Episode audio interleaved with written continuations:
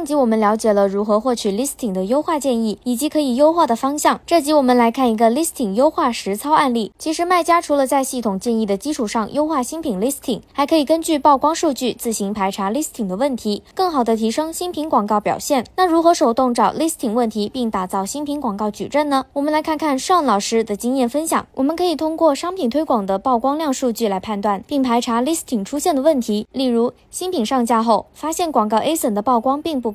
而标题和描述是顾客跟商品的第一次接触，我们优先调整标题。这里提醒一下大家，标题要写实和有吸引力以外，还需要强调重点，因为移动端和电脑端显示差异，部分标题很可能会被隐藏，所以我们写标题可以把重点前置，保证关键信息的露出，更好的吸引目标用户。尚老师调整标题后。Listing 的曝光量增长了接近二点九倍。新品 listing 优化后，大家还可以按照自身业务情况选择合适自己的广告策略，并分配合理预算。如果你想做保守策略，我们可以关注 CPC 指标，开启自动广告加手动广告，分析 CPC 转化趋势，逐步开启品牌推广或品牌推广视频或者展示型推广广告，把钱花在刀刃上。这个策略的优势在于成本比较低，ACOS 低，新品不易断货，但推广的时间会较长，新品上升趋势也会相对缓慢。如果你想采取相对进取的策略，你可以关注曝光和点击的相关指标，前期筛选广告词并设置广告，紧接着全面铺开，